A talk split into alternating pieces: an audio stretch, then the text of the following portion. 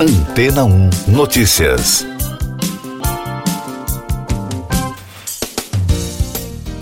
Bom dia!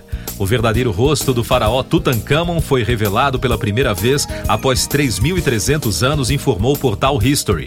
O responsável pelo projeto foi o artista canadense Christian Corbett, que fez uma reconstrução científica da face do líder egípcio. O trabalho foi feito a partir de imagens do crânio do faraó, escaneadas pelo especialista Andrew Nelson, da Western University do Canadá. De acordo com a reportagem, os pesquisadores usaram a tecnologia de tomografia computadorizada para escanear o crânio e recriar a face do faraó com a ajuda de um software. O pesquisador afirmou que a equipe trabalhou a partir do modelo 3D do crânio e, em seguida, adicionou as camadas de músculos e assim foi possível construir o rosto. Segundo Nelson, a anatomia do crânio guiou a reconstrução facial, então a aparência final ficou muito mais realista do que qualquer uma das que foram vistas até agora. Tutankhamon foi um faraó da 18ª dinastia durante o período da história egípcia conhecido como Império Novo. Desde a descoberta de sua tumba intacta, foi coloquialmente chamado de Rei Tut. O nome original do faraó, Tutankhaten, significa imagem viva de Atom a descoberta de 1922 por Howard Carter da tumba de Tutankhamon, financiada pelo investidor inglês Lord Carnarvon, recebeu cobertura da imprensa mundial. Isso despertou um grande interesse popular pelo Antigo Egito. Mais destaques das agências internacionais no podcast Antena 1 Notícias. O ex-presidente do Peru, Pedro Castilho, que foi preso na semana passada após tentar dissolver o parlamento do país, afirmou em uma carta divulgada ao povo na segunda-feira ter sido sequestrado e diz estar se sentindo humilhado. O texto foi compartilhado no Twitter oficial do ex-líder peruano. O político sofreu impeachment horas após anunciar a dissolução do parlamento. Uma entrevista à emissora de TV francesa TF1 no início deste mês do presidente francês Emmanuel Macron teve repercussão negativa nesta semana. Ele disse que a Europa precisa preparar sua futura arquitetura de segurança e também pensar em como oferecer garantias à Rússia no dia em que o país voltar à mesa de negociações. A declaração forçou os países europeus manifestarem preocupação com os comentários nesta semana.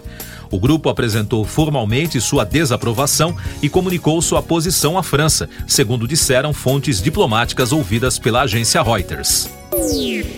O presidente da Rússia, Vladimir Putin, cancelou a tradicional coletiva de imprensa televisionada de fim de ano, informou o Kremlin.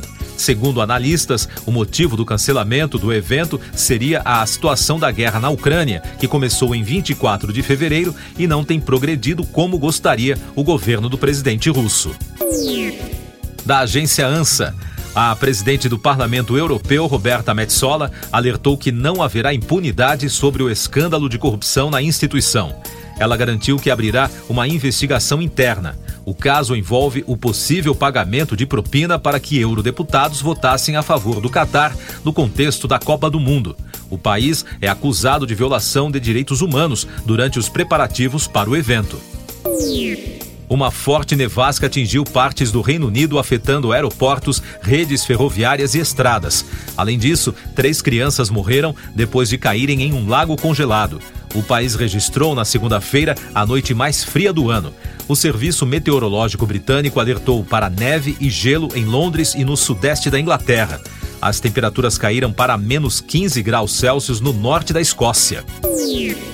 Eu sou João Carlos Santana e você está ouvindo o podcast Antena 1 Notícias, agora com os destaques das rádios pelo mundo.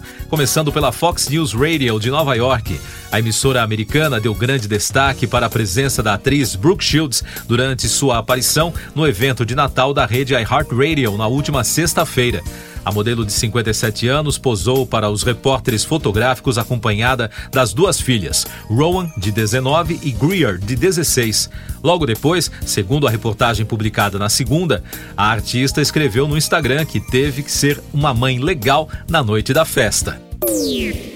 Outro destaque da Fox, o diretor do filme Coringa 2, Foliadu, Todd Phillips, publicou a primeira imagem do filme que deve chegar aos cinemas dos Estados Unidos em 4 de outubro de 2024. A imagem revela o ator Joaquim Fênix de volta ao papel de Arthur Fleck, caracterizado com a tradicional pintura facial do vilão. A primeira parte do filme, lançada em 2020, se tornou a maior bilheteria de todos os tempos, arrecadando mais de um bilhão de dólares.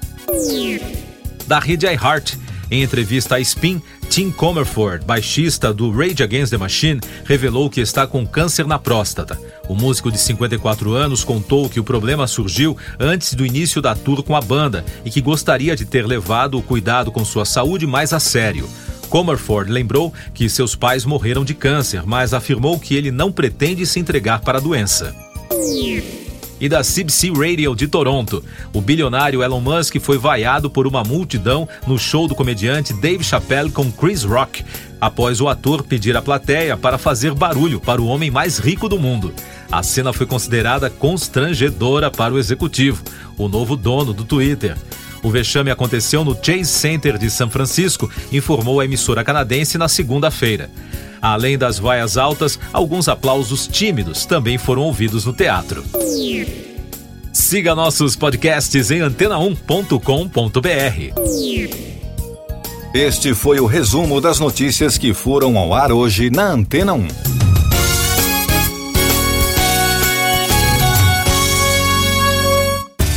Depois de tanto conteúdo legal, que tal se hidratar com água rocha branca?